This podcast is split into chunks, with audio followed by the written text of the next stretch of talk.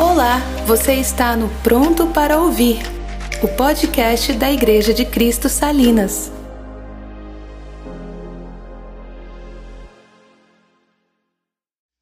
O nosso tema de hoje, continuando a, a nossa série sobre o Espírito Santo, é Ele ensina. Ele ensina. E eu vou falar a verdade para vocês, eu quase vim sem nenhum esboço. Mas não é porque eu estava muito garantido no que eu ia falar, não, é porque quando a coisa é muito óbvia, é difícil da gente falar qualquer coisa. Tipo assim, por que, que a vida é melhor do que a morte? A gente só sabe que é. E quando a gente fala do que o Espírito ensina, é tão difícil a gente sair pensando coisas, porque a gente vai diminuindo. A gente vai diminuindo o que realmente existe em todas as partes da palavra a respeito desse assunto. Porque é um assunto que ele está em cada versículo pós-Pentecoste. Tudo ali é ensino, tudo, tudo, tudo é o Espírito Santo fazendo, realizando. Todos os atos dos apóstolos são atos do Espírito Santo. E aí é um pouco difícil para a gente sair extraindo um pinguinho dali, um pedacinho dali, para poder expor uma palavra e assim diminuir o que está de forma tão plena na palavra. Então, eu vou, de certa forma, é, falar de maneira que a gente possa aprender a ser ensinado. Porque o Espírito Santo ele está sempre ensinando, sempre ensinando. Agora a gente pode aprender a ser ensinado. É isso que a gente precisa. Eu sempre falo que o enchimento do Espírito eu, eu gosto mais de olhar ele é, como um espaço interior que eu, que eu vou abrindo as portas para o Espírito me encher do que algo que vem de fora e, sabe, me completa mais. Porque em toda a Escritura, a partir do ministério do Espírito, que é ali depois do derramamento, ou mesmo nos evangelhos, porque Jesus é a plenitude do Espírito, você vê que a necessidade que há é de entrega para que o Espírito faça a obra é de dedicação para que o Espírito faça a obra, de disciplina para que o Espírito faça a obra. Então é muito mais um abrir o meu interior e os compartimentos internos do meu ser para que o Espírito possa entrar em todos os compartimentos. E eu vou conduzir essa palavra nesse sentido para que a gente possa realmente aprender melhor como isso pode ser feito, como é que a gente é, pode ter uma, vamos dizer assim, uma maior produtividade no nosso aprendizado. Vamos abrir a nossa Bíblia em João 16, capítulo 16, versículo 13. Nós vamos ler o 13 e o 14. Eu acho que vão projetar aqui. Vão sim. João 16, 13 e 14. Eu quero que vocês leiam comigo. Vocês podem ler aqui em voz alta quando eu começar, eu quero que todos nós possamos ler juntos, tá? Vamos lá. Um, dois, três. Quando vier, porém, o Espírito da Verdade, ele vos guiará a toda a verdade, porque não falará por si mesmo, mas dirá tudo o que tiver ouvido e vos anunciará as coisas que hão de vir. Ele me glorificará, porque há de receber do que é meu e vulo há de anunciar. Aqui está o tema completo.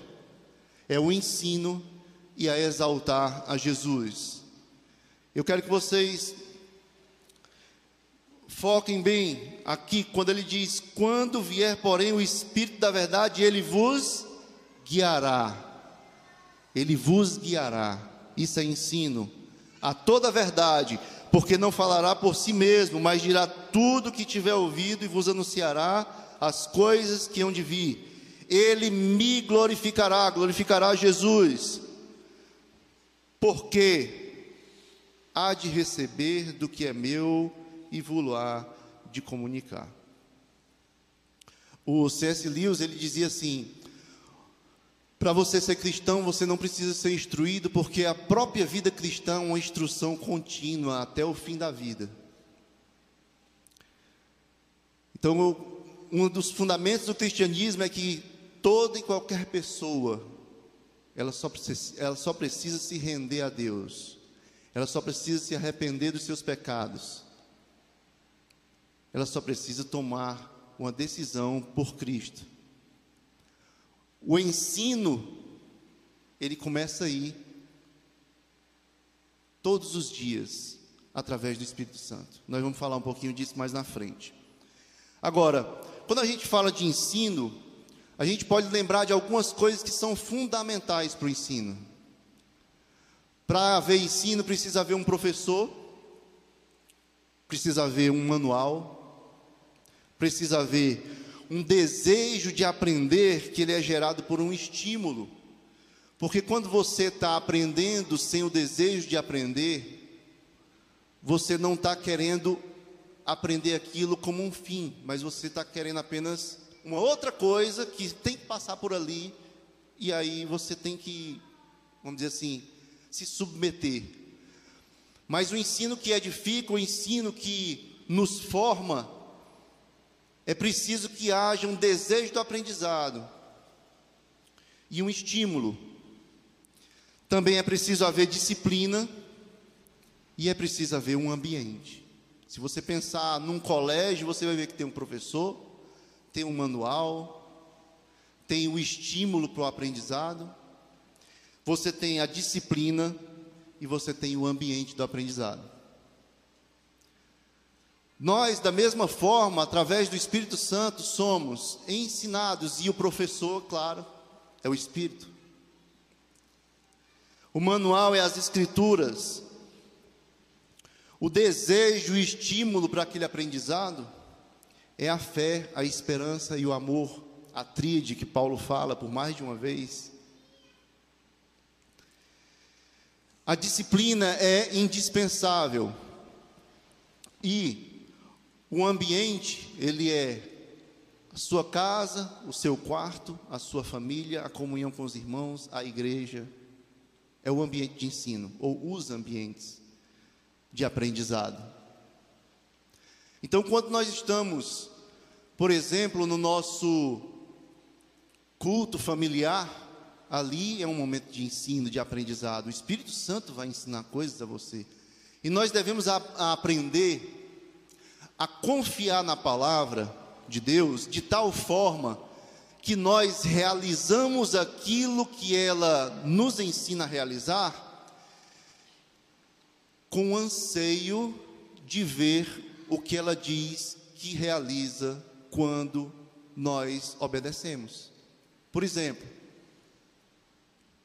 quando nós oramos pela cura do olho do Dino, nós devemos estar em expectação do momento em que Deus vai curar. Deus pode não curar, claro, por propósitos que nós não conhecemos. Mas o nosso coração, ele deve crer e deve ter expectativa de que Deus vai agir, mesmo que seja falando a respeito da não cura. Porque Deus pode fazer isso e ele faz. Então, quando nós oramos por uma pessoa, por um enfermo, por, por alguma questão, nós devemos orar e ficar na expectativa daquilo. É um dos motores da oração que nós perdemos. Vou fazer um parênteses aqui. É um dos motores da oração que nós perdemos e por isso nós não conseguimos orar com eficácia e com disciplina. Porque a gente não ora crendo, crendo que Deus responde. Quando a gente ora crendo que Deus responde, você vai orar por uma pessoa, você diz assim: e o que é? Não é porque está doente. Doente de quê? Ah, é um negócio que aparece. Esse negócio tem nome? Porque eu quero orar específico. Porque quando Deus curar, eu não quero ter dúvida e nem quero que vocês tenham dúvida de que foi Deus. Quando a gente ora assim, Senhor, abençoa a vida do pessoal, abençoa. Claro que a gente às vezes tem que orar de forma abrangente, porque está orando com muitas pessoas. Mas a nossa vida de intercessão, ela deve ser vida de oração a respeito de questões específicas, porque além de você se preocupar realmente com o seu irmão, você vai reconhecer a mão de Deus quando ele agir. Quando é genérico, o cara é curado, passou e você nem sabe, ele também não sabe, ninguém glorificou a Deus, por quê? Porque o negócio foi tão. Mas pela misericórdia de Deus, Deus age também. Mas a gente perde a oportunidade de nutrir a nossa fé e de glorificar a Deus. Fecho parêntese. Então, nós precisamos desses elementos para o ensino. Nós precisamos do Espírito Santo para nos ensinar.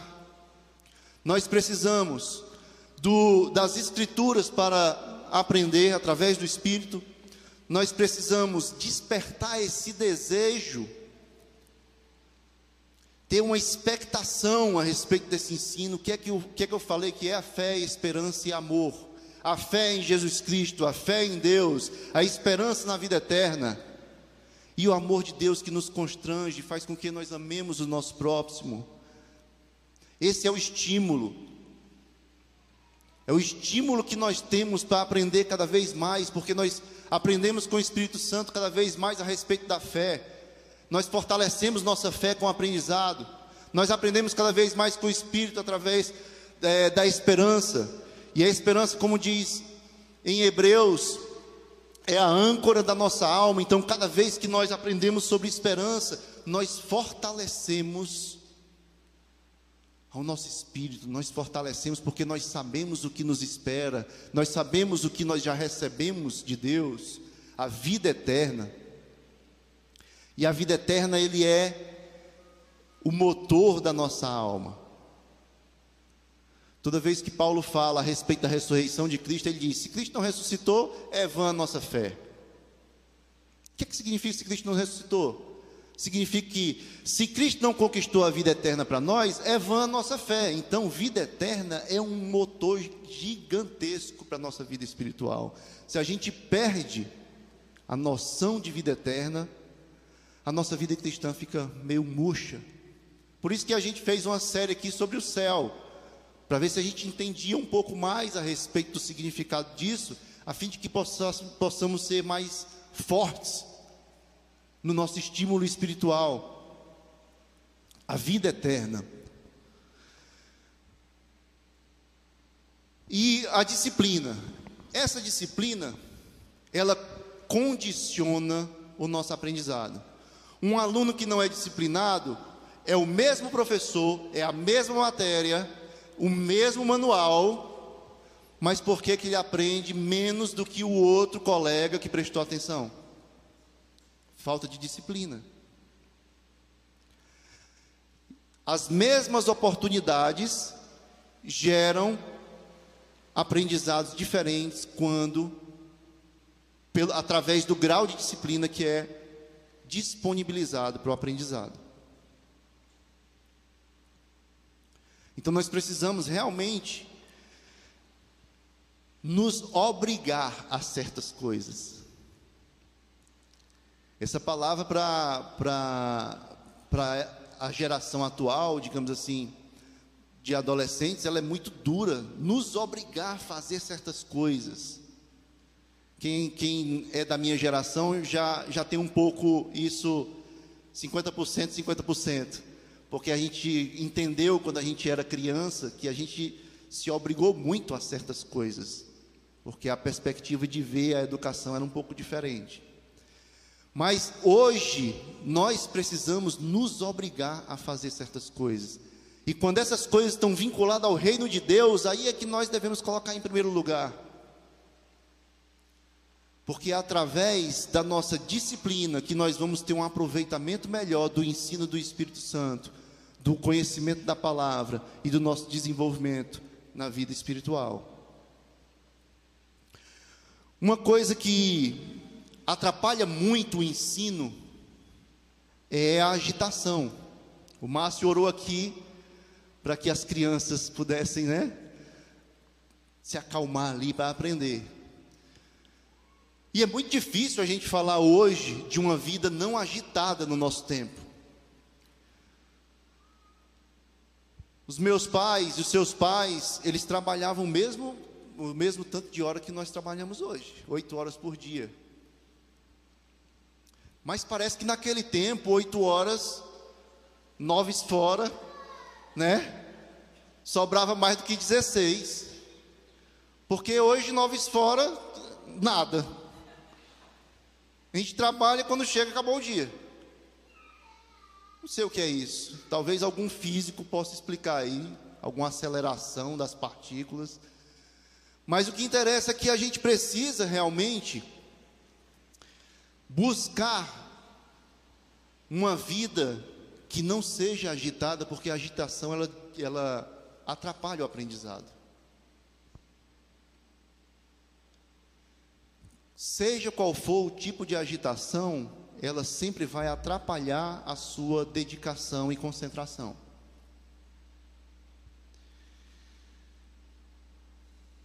Quando você lembra do teu tempo de colégio, eu pelo menos fui um aluno muito agitado. E eu já contei essa, essa história aqui. Quando eu cheguei no segundo ano, eu fui resolver uma questão de matemática com um colega em dupla. E esse meu amigo disse assim: Bicho, desde a sexta série que eu não vejo essa fórmula. Aí eu digo: Desde quando eu nasci que eu não vejo. Mas aquilo foi ensinado na sexta série e eu nunca vi na minha vida. Por quê? Porque eu fui um aluno muito agitado. Aquilo ali foi passado para mim e eu não aprendi.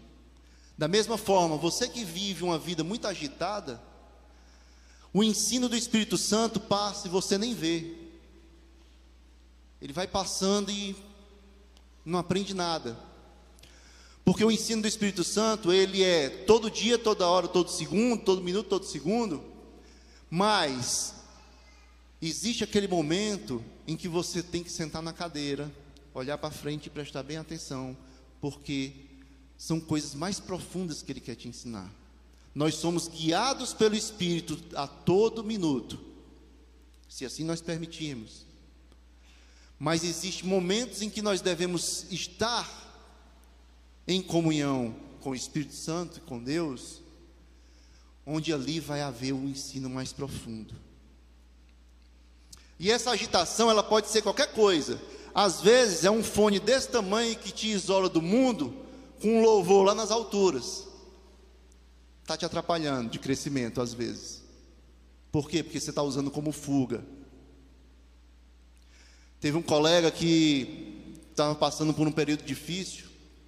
Toda vez que eu encontrava com ele, ele estava com os fones no ouvido, ouvindo louvor. Eu disse, e aí, está tudo bem? Ele disse, está tudo bem, está ótimo. Aí encontrava com ele de novo, e aí, está tudo bem? Ele disse, está tudo bem, está ótimo. Aí quando foi um dia, eu encontrei com ele de novo, com os fones no ouvido, né? E aí, está tudo bem? Ele, está ótimo. Aí eu digo, está não. Eu só vou acreditar que está ótimo quando eu tiver sem esses fones. Porque tu está fugindo do problema, se isolando do mundo com esse negócio. Escutar música é bom e tal. Mas a gente não pode deixar com que isso vire a agitação da nossa vida, porque vai atrapalhar o ensino do Espírito que necessita de atenção. Deixa eu fazer um parênteses aqui, eu não vou entrar no tema do Dino. O tema do Dino próximo domingo é sobre os dons do Espírito, né? Não vou atrapalhar o, o que o Dino vai falar, mas eu quero dar um exemplo. Gente, nós cremos que os dons de 1 Coríntios 12 eles são vigentes. Porque as escrituras não dizem que eles acabaram, tá bom? Essa igreja crê assim. Mas veja, como é que você, como é que você acha que é o dom de profecia? Pensa aí com você. Quem aqui, quem aqui assistia o, o incrível Hulk, o David Banner? É do tempo de vocês? Ixi, pouca gente. Só os velhos, né? Mas o, o, o, incrível Hulk era um negócio assim: ele levava uma pancada, doía, aí o olho dele ficava duro, começava a mudar de cor, e ele começava a crescer, ficar um cara bem fortão, né? O Hulk, virava o Hulk. Gente, o dom de profecia não é assim: o cara fica com o olho duro e sai andando na tua direção, e eis que te digo. Não é assim. Pontualmente Deus pode fazer algo dessa forma. Profeta Hulk. Mas o dom de profecia, ele geralmente acontece assim: você está nessa comunidade e de repente você sente um incômodo no seu coração.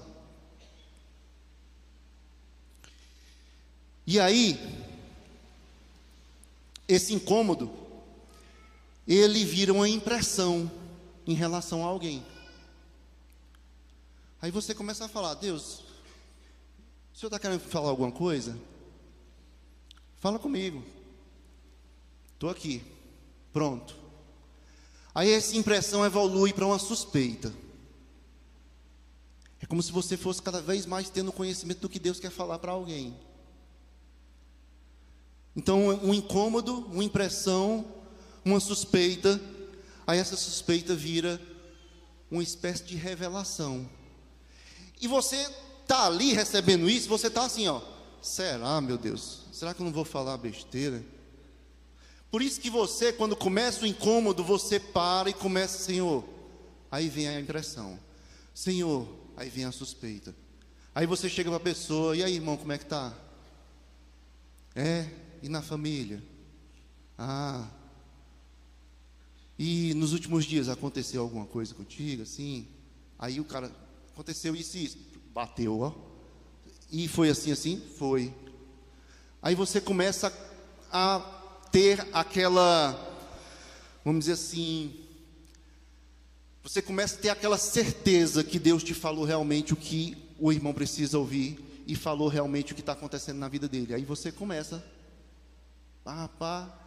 Como é que tu sabe, meu irmão? Deus me revelou.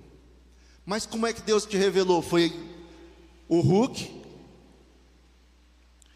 Você precisa estar na calmaria para poder edificar a vida do irmão através de uma palavra de profecia que Deus quer que você leve. Você não pode estar na agitação. Já pensou se eu tivesse com os folhos no ouvido? Não tinha tido nem a impressão, não tinha tido nem o incômodo, não tinha tido nem a suspeita. Por quê? Porque não deixa. A agitação não deixa. Então é necessário que a gente esteja sempre atento à voz do Espírito, aguardando na expectação de que o Espírito vai usar a gente. Porque é assim que as coisas acontecem. Sabe por que, que as coisas acontecem assim? Sabe por que, que Deus não faz o profeta Hulk? Porque pegue os melhores homens desse mundo e dê poder por cinco minutos. Agora também uma, uma advertência. Não vamos pensar que toda impressão é do Espírito. Porque a partir daí há um problema de a nossa carne pecaminosa começar a enxergar impressão e suspeita e incômodo em tudo.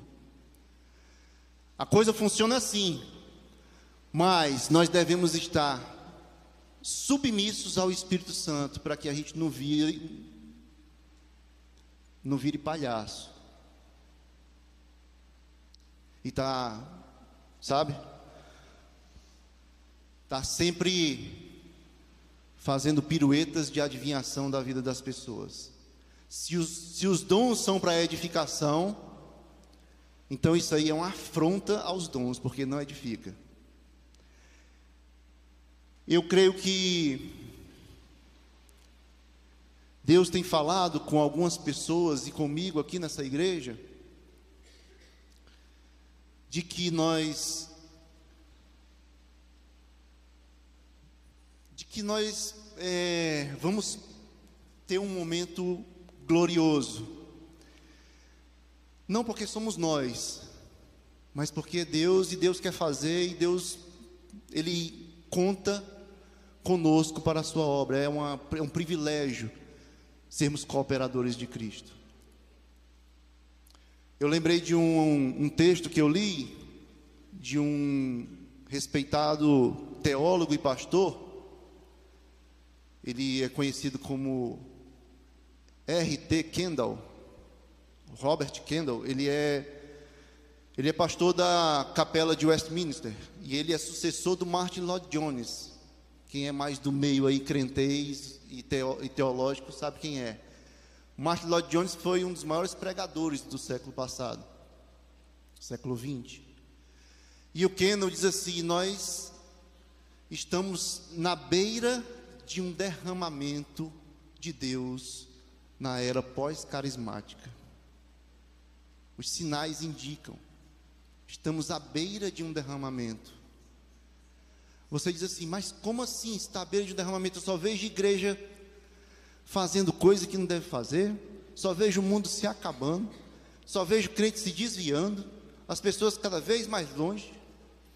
Mas há um princípio, meu irmão, no avivamento que nós não devemos esquecer: é que o fogo vem quando a palha está seca, porque aí é onde ele se espalha. E quando nós falamos está à beira de um derramamento glorioso de Deus, a gente só deve pensar a partir desse princípio é que quão inúteis nós estamos. Porque vem um avivamento. Que palha seca. Que palha seca. E eu creio nisso. E eu tive um, eu não sei se foi um sonho, não sei se foi uma visão. Eu não queria contar isso, eu contei para duas pessoas só, ou três. E aquelas coisas que a gente não entende de Deus. Eu vi como se eu estivesse num corredor escuro e lá no fim tinha um janelão. Um janelão e era noite. E nesse janelão entrava um pouquinho da luz da lua, assim. Então eu não conseguia ver nada nesse corredor, a não ser o janelão do fim com, com a luz. E no meio desse corredor, por causa da vidraça, tinha um negocinho assim, ó, no teto. Eu só sei que é no teto porque a sombra dele fazia um contorno na vidraça do janelão, porque eu estou olhando daqui para lá, eu vi que é isso aqui. E quando eu via isso, de imediato eu perguntava: o que é isso? Eu podia dizer que era um dedo, um fio pendurado, não sei o que. Eu não sabia, eu não fazia ideia. Por isso que eu tenho no meu coração que foi algo de Deus, porque porque as respostas que vieram eu nunca daria. Então, quando eu via aquele negocinho assim, na mesma hora em que eu perguntava, a resposta vinha como se fosse assim, relâmpago. E eu dizia assim: O que é isso? Um casulo. Um casulo? Sim, um casulo que está preparando o momento em que ali é uma transformação para algo que tem a ver com né, voar, tem a ver com o vento, tem a ver com a beleza, que é uma borboleta.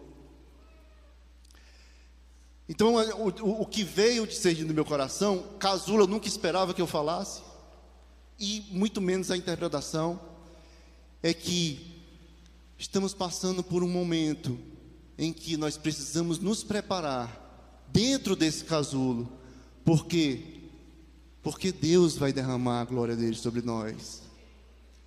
E nós temos que estar preparados para não ser mais do mesmo. O que é mais do mesmo?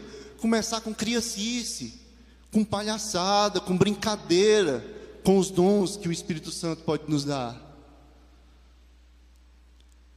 Começar com imaturidade.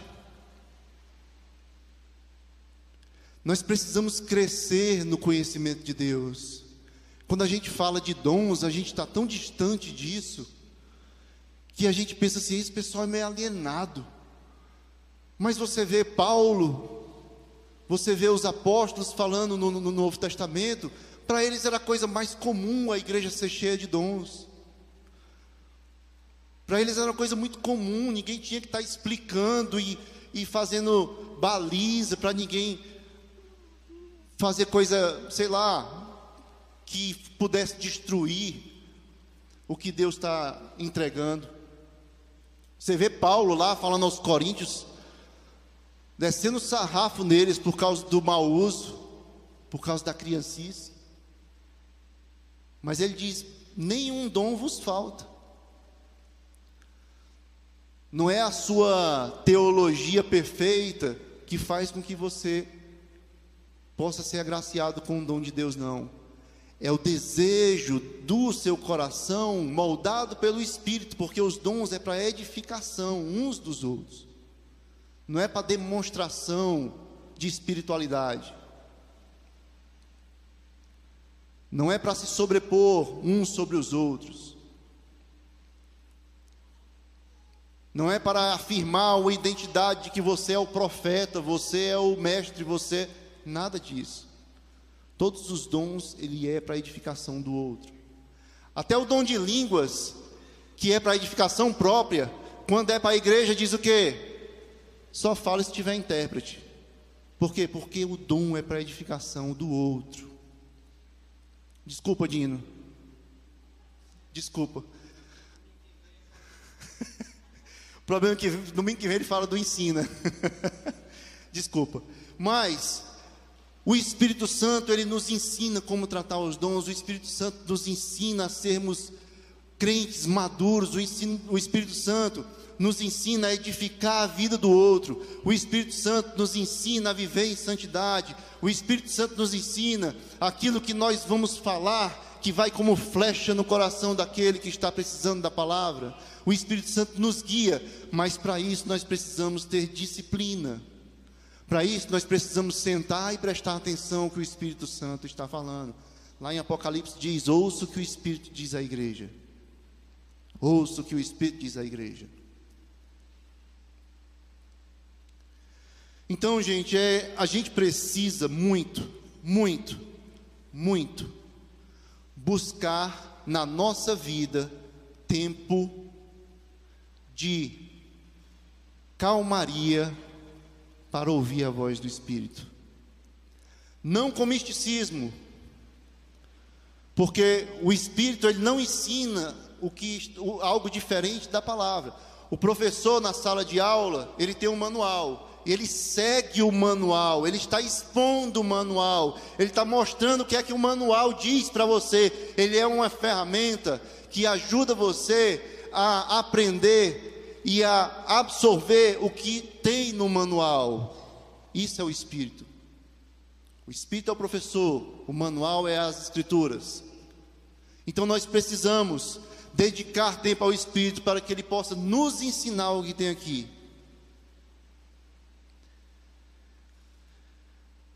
Eu gosto daquela daquela cena do aquela cena, mas é uma cena. Lá de Elias, quando ele está na caverna, eu já preguei sobre isso, acho que foi no acampamento. E o Senhor disse que ia falar com Elias. E aí diz que vem um fogo consumindo tudo ali naquela naquele monte. Depois vem um terremoto depois vem um vento derrubando tudo, mas a voz de Deus não estava lá, mas a voz de Deus não estava lá, mas a voz de Deus não estava lá. E de repente vem uma brisa, e ali é a voz de Deus falando com Elias. A voz de Deus vem na, nessa brisa suave, não veio nos estrondos do terremoto, nem do fogo, nem do vento então Elias ele tinha que estar atento para ouvir a voz de Deus. Elias ele é uma prefiguração, ele é uma prefiguração do comportamento do profeta no Novo Testamento. Quando aparece Moisés e Elias com Jesus, é a lei e os profetas ali reafirmando Jesus.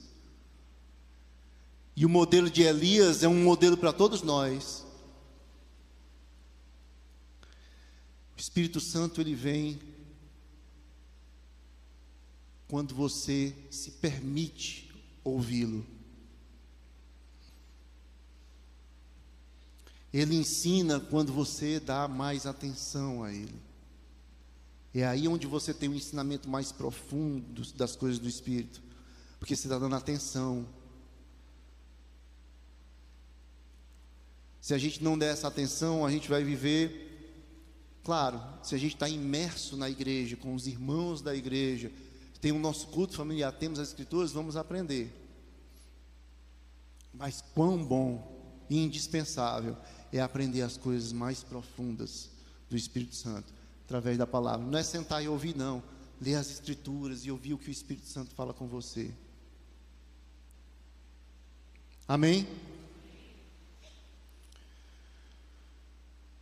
Então, a respeito do ensino do Espírito Santo, o que é que ele ensina? Abra suas Bíblias em 1 Coríntios 2, nós vamos ler do 6 ao 16, é um bloco grandinho, mas riquíssimo. Podem acompanhar aqui. Eu vou falar, vou fazer algumas ênfases aqui no texto. Entretanto, expomos sabedoria entre os experimentados. Sabedoria. Não, porém, a sabedoria deste século, mas nem, nem a dos poderosos desta época, que se reduzem a nada. Mas falamos o que? A sabedoria de Deus em mistério outrora oculto. Sabedoria de Deus em mistério outrora oculto. Quando foi que essa sabedoria foi revelada? Quando Paulo chama o, a nova aliança de ministério do Espírito, nós entendemos que essa sabedoria foi revelada justamente no derramamento do Espírito e através de Jesus Cristo, que era cheio do Espírito. Então, sabedoria de Deus em mistério. Em outro verso, Paulo vai falar que não era conhecido na antiguidade, mas foi revelado na plenitude dos tempos. Continuando, a qual Deus pré-ordenou desde a eternidade para a nossa glória sabendo essa que nenhum dos poderosos deste século conheceu, porque se a tivesse conhecido, jamais teriam crucificado ao Senhor da glória. Mas como está escrito, nem olhos vi, viram, nem ouvidos ouviram, nem jamais penetrou no coração humano que Deus tem preparado para aqueles que o amam. Mas Deus nulo revelou pelo Espírito, porque o Espírito a todas as coisas perscruta até mesmo as profundezas de Deus. Amém? Nem olhos viram, nem ouvidos ouviram, nem jamais penetrou no coração humano o que Deus tem preparado para aqueles que o amam. Às vezes, às vezes a gente usa esse versículo para falar da eternidade, né? Na verdade, o contexto imediato dele, ele está falando da revelação que veio na nova aliança. Ele está falando de uma coisa que foi dita no Antigo Testamento, por Isaías, no Antigo Testamento, mas que agora, agora se revelou. Todavia, não vou tirar o mérito dos meus irmãos que usam esse, esse versículo como eternidade. Todavia, uma das revelações que veio na nova aliança foi uma abrangência maior do significado da eternidade dos céus. Então pode usar, meu irmão. Se alguém reclamar, você fala isso. Porque tem gente chata para tudo, né? Não, isso aí está falando de Jesus que foi revelado. Está certo, mas Jesus revelou a respeito da eternidade. E realmente a gente não sabe nem 0,001% do como vai ser lá. Então nem olhos viram, nem ouvidos ouviram realmente. Mas o contexto imediato é essa revelação da nova aliança através de Jesus Cristo. E ele continua falando, verso 11: porque qual dos homens sabe as coisas do homem, senão o próprio Espírito que nele está? Assim também as coisas de Deus, ninguém as conhece, senão o Espírito de Deus. O que, que ele está querendo dizer aqui? Ó, oh, quem conhece as coisas do homem é quem tem o espírito humano. Agora, quem conhece as coisas do alto é quem tem um espírito que vem do alto. Então, quando você quer conhecer as coisas do alto, não é através do seu espírito dessa caixinha aqui, não. É através do espírito que veio do alto. É ele quem nos ensina a respeito das coisas que vêm do alto. Porque quem sabe das coisas que daqui da terra é o espírito do homem humano, mas quem sabe das coisas do alto é o espírito que vem do alto, é ele quem sabe. O grande erro do racionalismo teológico é querer pensar nas coisas do alto através do espírito do homem. Aí fica um negócio completamente desfalcado desfalcado do que deveria ser. Porque quem nos ensina a respeito das coisas do alto é o Espírito Santo, porque é Ele quem conhece as coisas do alto. Continuando, verso 12: Ora, nós não temos recebido o Espírito do mundo, e sim o Espírito que vem de Deus, para que conheçamos o que por Deus nos foi dado gratuitamente. Disto também falamos, não em palavras ensinadas pela sabedoria humana, mas ensinadas pelo Espírito, conferindo coisas espirituais com espirituais. Ora, o homem natural não aceita as coisas do Espírito de Deus, porque eles são loucura, e não pode entendê-las, porque elas se discernem espiritualmente. Porém, um homem espiritual julga todas as coisas, mas ele mesmo não é julgado por ninguém, pois quem conheceu a mente do Senhor que o possa instruir? Nós, porém, temos a mente de Cristo. Glória a Deus. Então, o que é que o, que é que o, que o Espírito ensina? Ele ensina o quê? Ele ensina simplesmente as coisas do alto. As coisas do alto. Qual é a relação, então, das coisas do alto com as coisas da terra? Porque se eu for ensinado só a respeito das coisas do alto, como é que eu vou viver aqui na terra? Mas essa terra, ela foi criada com um propósito inicial que não tinha o pecado. O ensino que nós temos para viver aqui na terra é viver como se o pecado não tivesse existido em nossas vidas. Porque nós fomos perdoados. E devemos viver agora coerentemente com isso. Viver uma vida como se fosse a criação inicial antes do pecado. Uma vida em que você luta contra o egoísmo, você luta contra tudo aquilo que quer lhe afastar da santidade, você se esforça para ter unidade com o corpo de Cristo, você se desprende daquilo que o seu coração quer fazer como ídolo, você pede a plenitude do Espírito para que você possa, através do seu, da sua vida, possa edificar a vida de outros. Então o Espírito Santo, ele ensina a sabedoria do alto para ansiarmos pela eternidade e vivermos coerentemente aqui no mundo temporal. Isso é o que ele nos ensina. Como ele nos ensina? Ele ensina a sabedoria do alto, mas como ele nos ensina? João 5,39. Não sei se vai estar projetado. Aí. Examinai as Escrituras, porque julgais ter nelas a vida eterna, e são elas mesmo que testificam de mim. Como o Espírito Santo nos ensina a respeito da sabedoria que vem do alto, através das Escrituras. Aquilo que eu falei, Deus pode derramar uma glória sobre nós, mas o que passar das paredes disso aqui, sei não. Sei não. Qual momento ele poderá derramar essa glória sem que a gente comece a dar trabalho? Nossa busca diária é essa. Bote nas suas orações de hoje em diante eu coloco nas minhas: Senhor, não me deixa dar trabalho quando a tua glória for derramada. Em vez de edificação, se tornar destruição. Deus tem misericórdia de nós. Então ele ensina através das escrituras, através das escrituras. E o que mais? Hebreus 3, versos 7 e 8 Diz assim: Assim, pois, como diz o Espírito Santo, hoje, se ouvirdes a sua voz, não endureçais o vosso coração, como foi na provocação, no dia da tentação no deserto.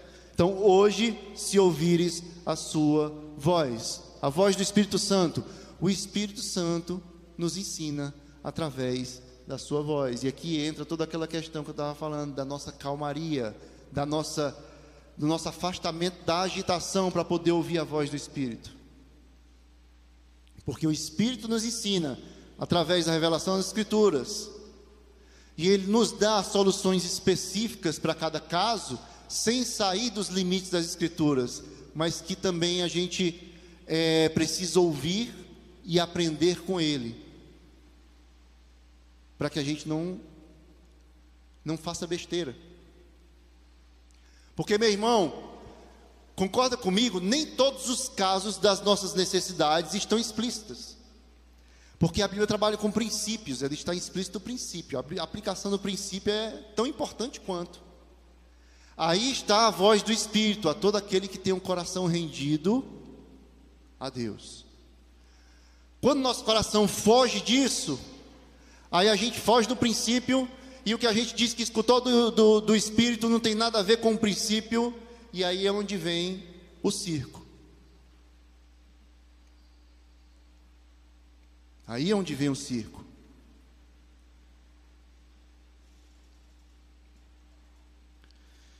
Então Deus, por sua sabedoria, escolheu que o Espírito nos ensine, através das Escrituras que foram deixadas, e através da própria voz do Espírito, que fala conosco de uma maneira mais pontual, mais específica, dentro dos princípios das Escrituras, sempre, sempre. Lá em Atos, capítulo 11, verso 25 e 26, diz assim: E partiu Barnabé para Tarso à procura de Saulo. Tendo-o encontrado, levou-o para Antioquia, e por todo um ano se reuniam naquela igreja e ensinaram numerosas multidões, numerosa multidão. Em Antioquia foram os discípulos pela primeira vez chamados cristãos. Então o Espírito ele ensina através das Escrituras, através da própria voz do Espírito e aqui através da igreja. Em Atos 13, verso 1, diz: Havia na igreja de Antioquia profetas e mestres. E aí ele cita o nome de alguns: profetas e mestres. Se a mestre é discípulo, se a mestre é alguém ensinando, então o Espírito Santo nos ensina através das Escrituras, através da voz do Espírito e através da igreja, através da comunhão com os irmãos. Eu já falei isso para vocês. Quão rico seria se hoje nós disséssemos assim: vamos ler o capítulo 6 de Atos em casa, durante a semana toda, meditar nele, e domingo que vem nós vamos aqui abrir esse microfone para cada um falar a respeito daquilo que lhe chamou a atenção, que o Espírito Santo falou com você.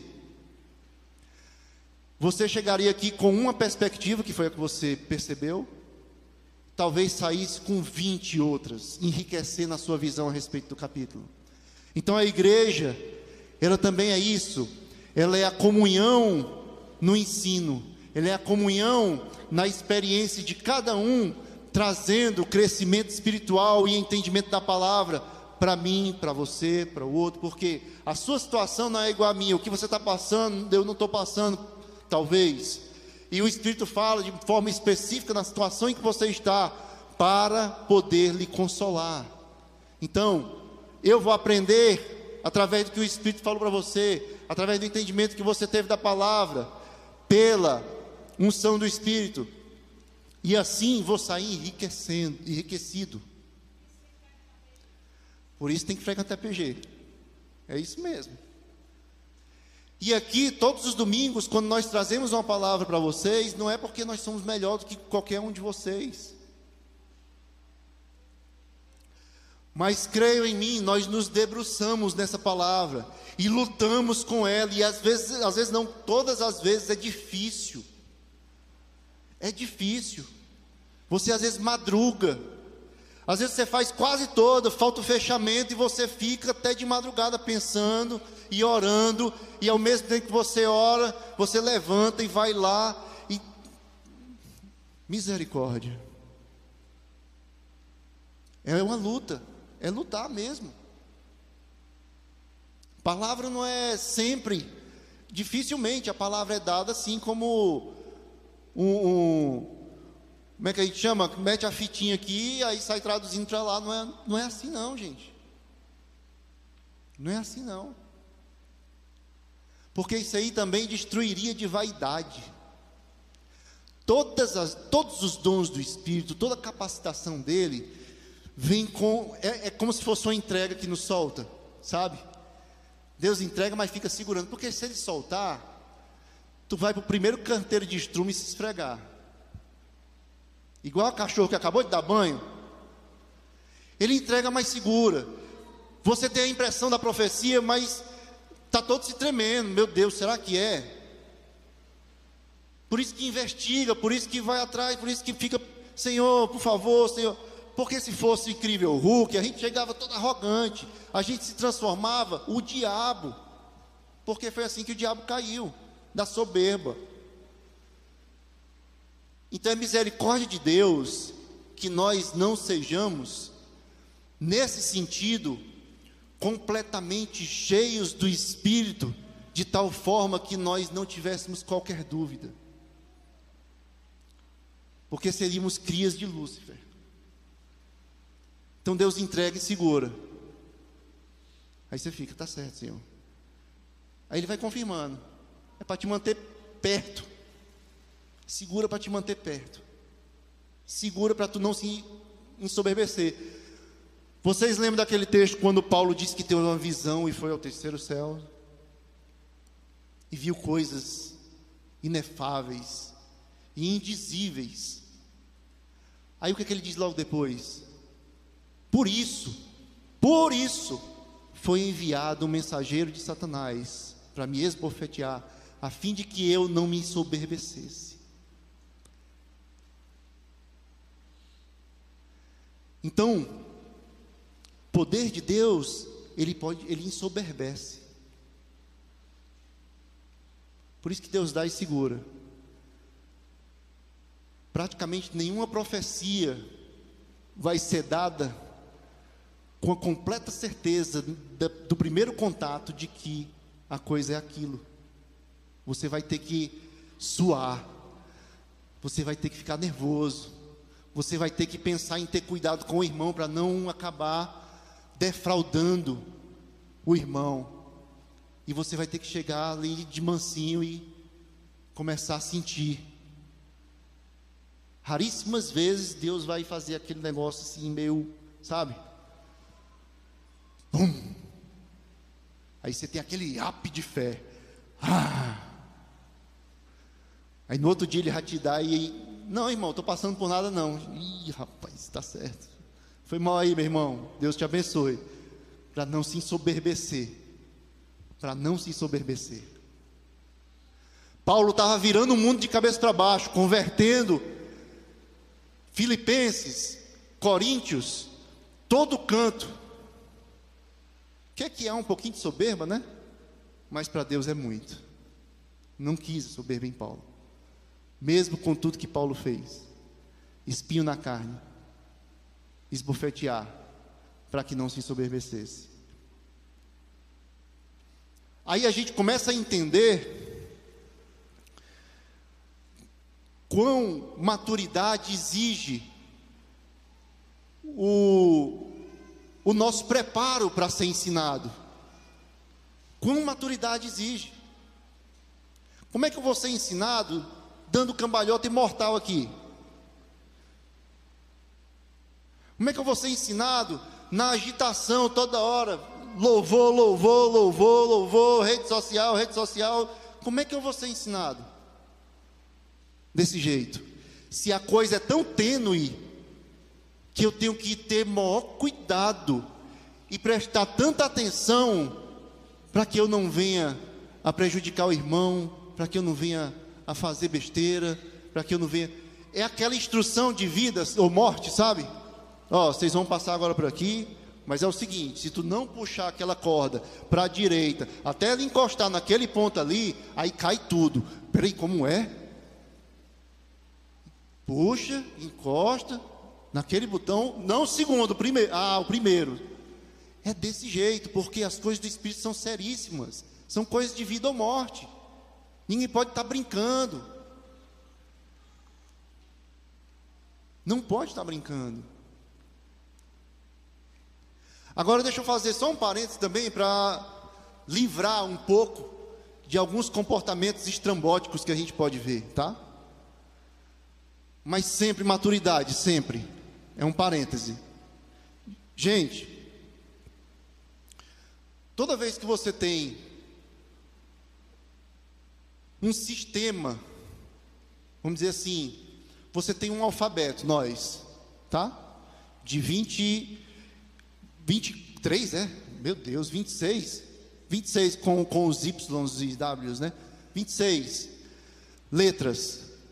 E se tem um povo que tem um alfabeto de 10 letras, então, tipo assim, o, o Z do meu alfabeto, palavra que se escreve com Z, lá no outro alfabeto, ele vai se repetir. Por quê? Porque eu não tenho tantas letras, então o Z é, pra, é, é usado para mais de uma coisa. Quando você tem um sistema maior, que ele tem que ser traduzido para o menor, o menor repete comportamentos, repete letras, repete. Eu vou dar um exemplo mais fácil. Eu, uma vez, até escrevi sobre isso. Uma vez eu entrei em casa, vinha da praia, do surf, né? na época era verme direto. Aí quando eu cheguei em casa, tá meus pais assistindo televisão. Não sei se era Faustão, sei lá o quê. Aí tinha uma mulher chorando. Aí eu digo, rapaz, essa mulher perdeu alguém, o choro tão, né? Aí eu disse, o que foi que houve aí? Não, ela acabou de ganhar um milhão. Aí, ah, e eu pensei que ela tinha perdido o marido, sei lá. Então, a mesma a mesma expressão, o choro, ela pode indicar duas coisas contrárias nesse sentido. Podia indicar uma tristeza profunda ou uma alegria profunda. E nesse caso estava indicando a alegria profunda. Por quê? Porque a expressão do corpo, ela é muito menor do que as expressões do espírito. As expressões do espírito são muito maiores. Na expressão do espírito existe alegria e tristeza. Na expressão do corpo, alegria e tristeza suprema é choro, se repete. Por quê? Porque um conjunto é muito maior do que o outro. Então esse outro aqui, ele vai ter que pegar duas ou mais daqui e fazer numa só. Então pode acontecer movimentos meio esquisitos quando o espírito age? Pode. E isso nós vimos em várias e várias histórias de avivamento. Pode. Mas a gente deve estar sempre se levantando e olhando e dizendo: será que é do Espírito? Será que é do Espírito? Será que é do Espírito? Será que é do Espírito? É meninice? Crente maduro é aquele que nunca confia em si mesmo. Está sempre perguntando o porquê das suas atitudes. Está sempre perguntando se é assim que a Bíblia diz. Está sempre perguntando a respeito do Espírito Santo. Crente maduro ele sempre está questionando as suas próprias conclusões. Porque quem tem a verdade é isso aqui. Quem ensina a verdade é o Espírito Santo. Eu só aprendo. E eu tenho que tomar muito cuidado com como é que eu estou aprendendo. Fecho parêntese. Então o Espírito Santo ele ensina através das Escrituras, através da própria voz do Espírito e através da igreja, da comunhão com os irmãos. Agora, quando ele ensina, então nós já vimos o que ele ensina, sabedoria do alto, como ele ensina, agora quando ele ensina, Gálatas 3, 13 e 14. Não estou aqui, meu, minha visão está meio ruim também. Diz assim: Cristo nos resgatou da maldição da lei, fazendo-se Ele próprio maldição em nosso lugar porque está escrito: Maldito todo aquele que for pendurado em madeiro, para que a bênção de Abraão chegasse aos gentios em Jesus Cristo. Olha o finalzinho. A fim de que recebêssemos pela fé o Espírito prometido. Então, quando ele quando ele ensina a partir da nossa conversão. Romanos 10, 9 diz: Se com a tua boca confessares Jesus Cristo como Senhor, e em teu coração creres que Deus o ressuscitou dos mortos, serás salvo. Então ele ensina a partir da nossa conversão. É assim que Paulo diz: Não recebeste o Espírito quando crestes? O que, que ele estava dizendo? Então você recebe o Espírito quando crê. A partir daí, quando você recebe o Espírito, quando crê, você começa a ser ensinado. Mas entram todos aqueles fatores que eu falei de disciplina, de disponibilidade, de ambiente, de comunhão, de autocrítica.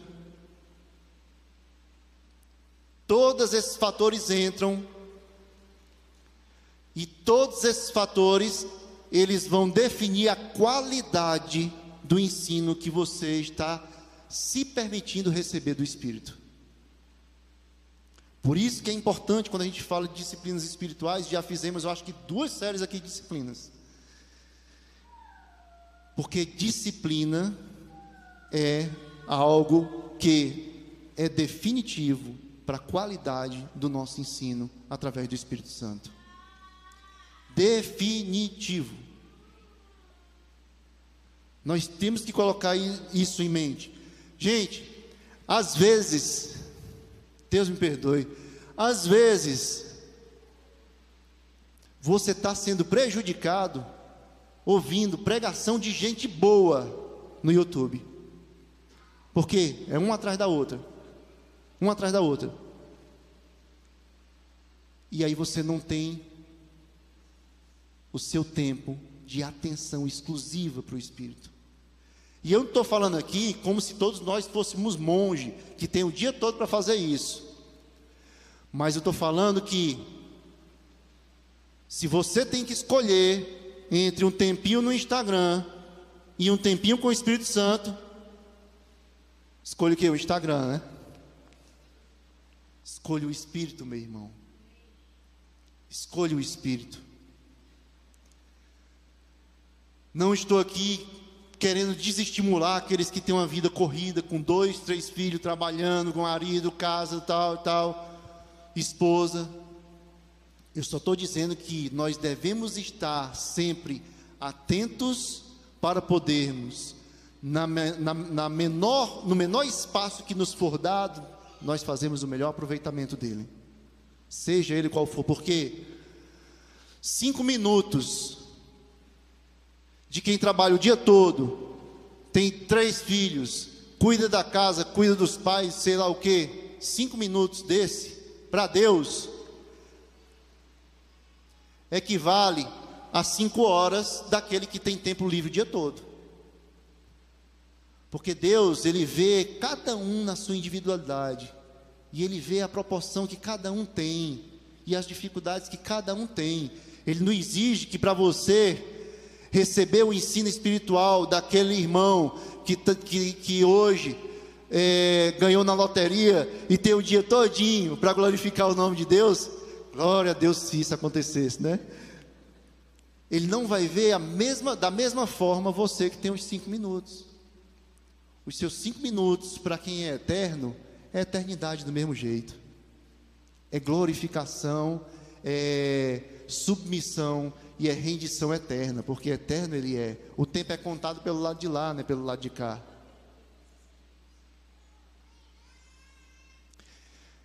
Então, a questão que, que eu levanto nisso é apenas vamos ter cuidado com o nosso tempo. Vamos focar no nosso aprendizado. Vamos focar no nosso crescimento, maturidade, desenvolvimento, através do ensino do Espírito Santo. Ele nos ensina quando? Quando nos convertemos. A partir da conversão, recebemos o Espírito que nos ensina mas é necessário buscar os elementos que conduzem a um bom ensino, como falamos anteriormente, né? Colossenses 3:1 vai falar sobre isso. Colossenses 3:1, acompanha aqui. Portanto, se eu amo essas partículas na Bíblia, são assim de grande significado. Portanto, se é uma condição se fostes ressuscitados juntamente com Cristo, buscai as coisas lá do alto, onde Cristo vive, assentado à, dire à direita do Pai, direito de Deus, desculpa.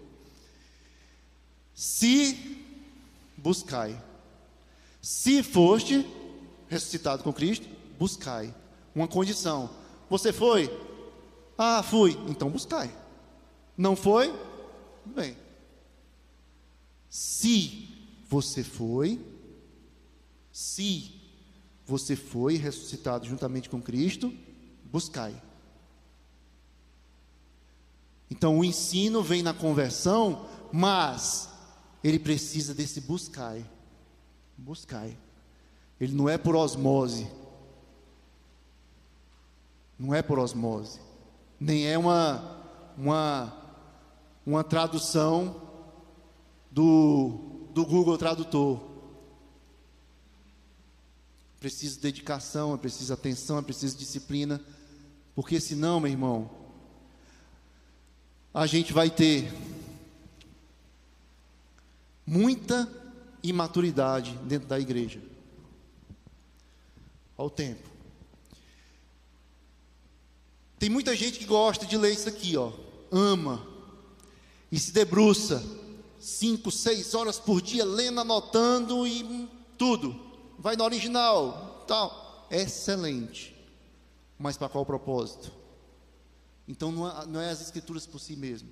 Tem gente que passa a vida toda lendo isso aqui para manter a soberba de debater e ganhar, de falar mal do outro que faz diferente, de acusar o outro. Pode ser usado para muitas coisas que não são condizentes com o que realmente diz aqui. Então é necessário sempre essa reflexão no ensino, é necessário sempre a dedicação no ensino, é necessário sempre a busca de ser instruído para a maturidade. Se a gente começar a olhar a nossa Bíblia dessa forma, instrução para a nossa maturidade espiritual, a gente começa a ver como uma coisa mais Jesus, eu tenho que ter mais cuidado com isso. Estou fazendo de qualquer forma, ou nem estou fazendo. Precisamos ter essa perspectiva. E por fim, o Espírito Santo, ele, é, a gente falou, voltar aqui para não esquecer, ele ensina o que? Sabedoria do alto, como as Escrituras, o próprio Espírito e a igreja, quando, a partir da nossa conversão, mais exige a nossa disciplina, o nosso desenvolvimento. E para quê? Para que o Espírito Santo nos ensina? Lá no início a gente já viu uma das coisas, para que a perspectiva das coisas do alto possam ser um grande motor na nossa vida aqui na terra. 1 Pedro 2,9 Vós, porém, sois raça eleita, sacerdócio real, nação santa, povo, propriedade exclusiva de Deus, a fim de, qual a finalidade desse pessoal todo? Proclamardes as virtudes daquele que vos chamou das trevas para a sua maravilhosa luz. Nação eleita, sacerdócio real, você já viu esse versículo dizendo muito assim, para você se empolgar e pular e dar cambalhota, né? e talvez se ensoberbecer. Mas a finalidade dele qual é? A fim de proclamardes as virtudes através da sua própria vida, do seu viver, daquele que vos chamou das trevas para a sua maravilhosa luz. Para que o, o, o Espírito nos ensina? O reino de Deus chegou com Jesus Cristo. Ele acendeu e disse: continuem. Primeiro ele passou Mateus, Marcos, Lucas e João. Ele passou esse tempo fazendo, abrindo as portas, indo na frente e todo mundo seguindo. Olha que legal, olha que legal, olha como ele faz. Olha só. E Jesus lá, abrindo as portas, curando, discernindo espíritos, libertando cativos. Aí quando chega em Atos, ele acende e diz: Mandarei o Consolador para vocês darem continuidade. Olha a nossa responsabilidade. O ensino do Espírito é para darmos continuidade à obra de Cristo. Mateus 28, 19 e 20. Ide, portanto, fazei discípulos de todas as nações, batizando-os em nome do Pai, do Filho e do Espírito Santo, ensinando-os a guardar todas as coisas que vos tenho ordenado. Se você acha que você ainda é incapaz de ensinar alguém a respeito de Cristo, a respeito da obra de Deus, a respeito do reino de Deus, ou seja, incapaz de fazer discípulos, peça a Deus para que de hoje em diante o ensino do Espírito possa lhe cobrir e entrar no seu coração, envolver a sua mente e desenvolver na sua vida essa capacidade, porque o ensino do Espírito ele não tem um fim em si mesmo, é para nós proclamarmos, é para nós darmos continuidade ao que Cristo fez. Se você se acha incapaz de realizar algumas coisas no reino de Deus, diga: Senhor, eu quero mais do teu espírito. Eu quero ser cheio do teu espírito. Eu quero, Senhor, que tu derrame os dons do teu espírito sobre a minha vida. Porque as escrituras dizem que nós devemos pedir. Pedir. É a única coisa não diz assim: corra 30 quilômetros, nade 20, ande de bicicleta mais 50, e você receberá os dons do Espírito. Não é. Ele diz que nós devemos pedir somente. E ainda diz o seguinte: Ele dá a quem Ele quer. Então pode ser que você esteja pedindo um dom, mas Deus lhe dê outro porque Ele é quem sabe como é que as coisas vão funcionar melhor na sua vida.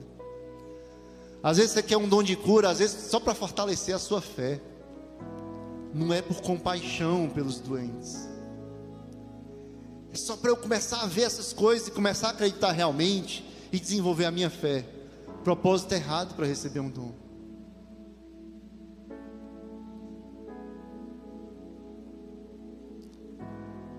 Às vezes você quer um dom de línguas porque ele é edificação própria. Eu quero sentir o gozo da edificação própria.